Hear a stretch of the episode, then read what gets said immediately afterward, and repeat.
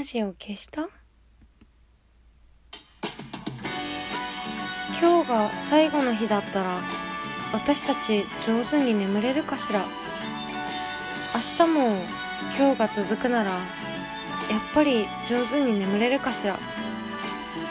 これから始まる約10分間が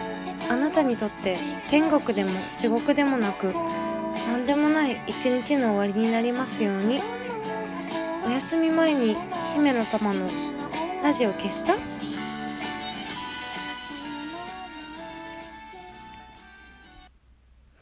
こんばんは。姫の玉のラジオ消した？この番組はラジオトークからいつかのどこかのあなたにお送りしております。いやー暑いですね。あのー、証拠りもなく暑いんですけど年に一度あのー、なんだろう海に行くようにしていてうーん海に行くようにしてるんです。なんとか頑張ってあの東京から近い海だと治安が、治安がって言ったら怒られちゃいますけど、あのー、なんだろうな、怖いんですよ、東京から近い海って。何が怖いかっていうと、怖い人を積極的に排除するでしょ？例えば、そのなんだ？タトゥーがいっぱい入ってる人とか、そういう怖い人を排除するから、本当に怖い人がいなくなって怖いんですよ、東京に近い海って。あんまり行かないからわかんないですけど、私は積極的にそういう怖いと世間から思われる人がたくさんいる海に行くようにしてて、いつ頃からかな今もうわらさんになっちゃいましたけど、成人したぐらいからずっと年に一回海に行くようにしてて、本当に青春って呼ばれる時期にはまさか自分がこう海を楽しむ大人になるなんて思ってなかったんですけどとにかくまあ1年経つと本当に夏が暑くなるのかどうかも忘れちゃうような人なんで今すごく暑いですけど本当に冬が来るかどうかわからなくなるような人なんでいろいろ忘れて海に行ってきました。本当にね前日は海に行くの億劫でそりゃもうね、一年経って海の楽しさなんか忘れてますから、本当に億劫で、なんだろう、海に行くのってこう、海に行くぞって考えてる時間が一番楽しくて、もう前日になるとなんでそんな面倒なことを言ったのかっていうぐらい本当に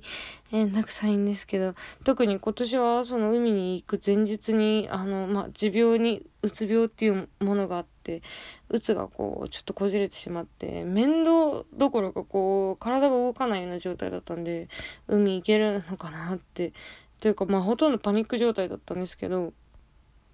一緒に海に行く人の中にあのまあひどいうつ持ちの人がいてでまあ運動なんかほとんどしなさそうな人ですよね。というかなんだろうなあの体育の授業の時にマットの耳すら折ったことなさそうな感じの子。本当に運動なんかしなさそうな人なんですけどその人も一緒に行ったら泳ぐのが本当に上手でなんだろうな、あの感じ。こう、その人のところにだけ地面に砂浜がこうあるみたいな感じでずっとね、縦になってスイスイって泳いでて、で、時々仰向けになって、背泳ぎのなんかこう、静止版みたいなのやるんですよ。ずっと背泳ぎのまんまで止まってて。すごい楽そうなのに、こう、真似すると全然できないんですよね、ポーズだけ。私とかこう海とか入ったらこうなんだろう足つったりするの怖くて足つっちゃったらもう絶対溺れちゃうしって思ってたら仰向けになって背泳ぎするのすごい怖くて。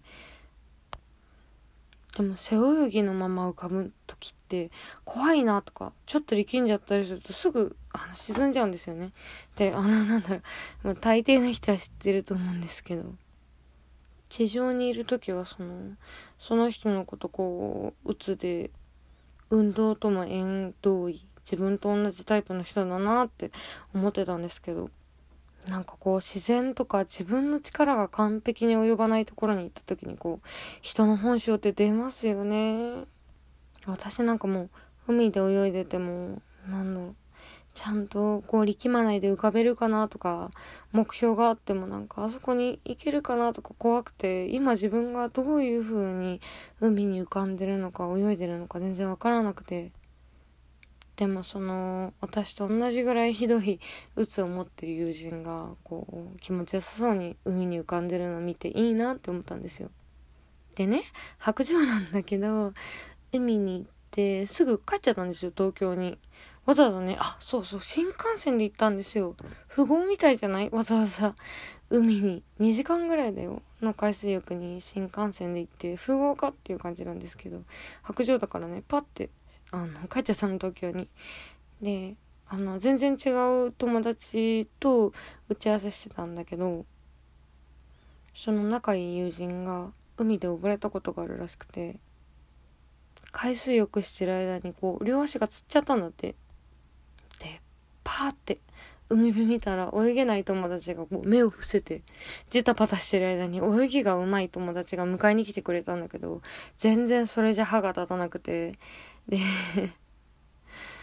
あのその時泳ぎに来てた大学生の集団が助けてくれて泳ぎが上手い友達と2人であの海辺の砂浜まで連れてってもらったんだけどそのまま本当に辛かったから1時間半ぐらいその人がね人が話してたことだから分かんないけど体感で1時間半ぐらい海辺でずっと友達と横になって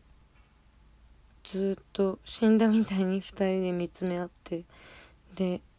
最初に2人で交わした言葉が「お腹すいたね」だったんだって。で2人でそのまま海の上に行ってカレーがあったからカレー注文して別に全然レトルトのボンカレーなんだけどそれがすごく美味しくてっていう話を海から帰ってから聞いてなんか私は海で死にそうになっちゃったけど死にそうまあ別に死にそうな人が海に行って実際に死にそうになるっていう現場を身近に体験しただけだけど海よりも全然死が身近じゃない東京に帰ってから海で死にそうだったっていう人の話を聞いてなんかどういう形でもいいから生きてた方がいいなってなんか思っちゃったなーって なんだろう喋り言葉で言うとうまく言えないけど。私はなんかあのー、なんだろうな。もともとあんまりこう体を動かすのが好きじゃないんだけど山に行ったりとか海に行ったりとかこう自然と触れ合うと結構こう人生みたいなものを感じることが多くて。ああなんかこれはあんまり言葉で言ってもうまく伝わらなそうだけど山とか行くとね結構ね歩き方に性格出るんですよ。海よりはね登山によく行くんだけど登山とかねしてるとね私とかこう体力なある限りパーって歩いて辛くなると立ち止まってみたいな感じでこう亀とウサギの競争っていうか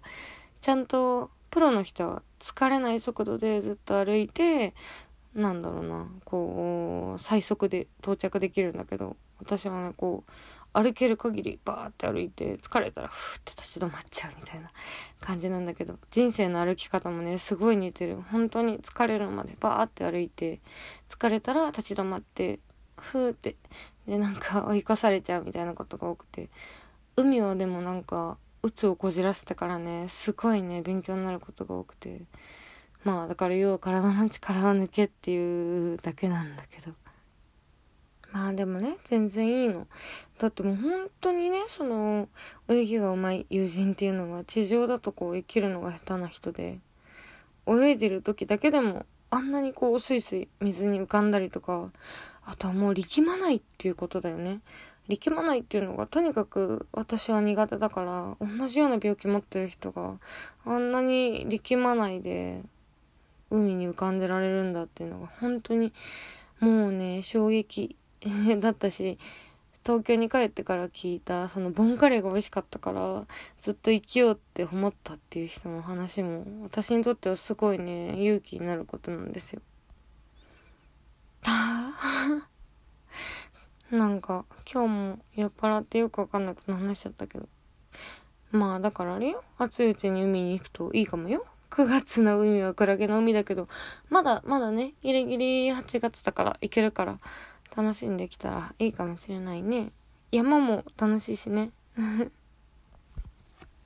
はいじゃあ私はおしゃべり下手だからさあそろそろラジオを消しておやすみなさい良い週末、良い1週間を、あなたの1週間が良くなるように願ってますよ。おやすみなさい。またね。